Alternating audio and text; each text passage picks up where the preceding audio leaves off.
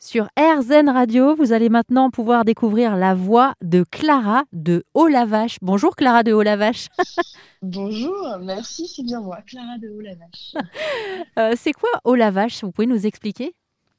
Alors, Haut-la-Vache, c'est un projet qui me tient à cœur depuis, euh, depuis 4-5 ans. C'est un site qui permet à des familles, à des couples euh, de réserver des séjours à la ferme euh, c'est des séjours à la ferme où la particularité, c'est qu'on entre un petit peu dans la vie des agriculteurs, où on met la main à la pâte et on peut apprendre à fabriquer du fromage, euh, faire du pain, traire les vaches, voilà, faire vraiment plein de choses euh, un petit peu partout en France. Comment vous avez eu cette idée, Clara?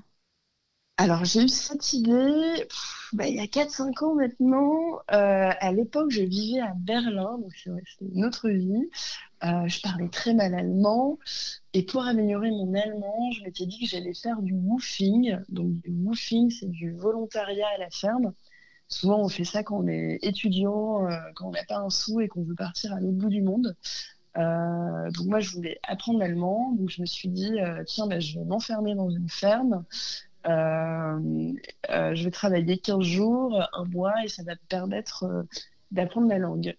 Et, j'ai fait ça. Alors, le, le woofing, c'est vraiment plutôt pour des étudiants. Donc, j'étais un petit peu. Enfin, l'hébergement est bien moins confortable. Je me souviens, j'ai dormi dans une caravane qui n'était pas chauffée, mais ça m'allait très, très bien pendant ces 15 jours.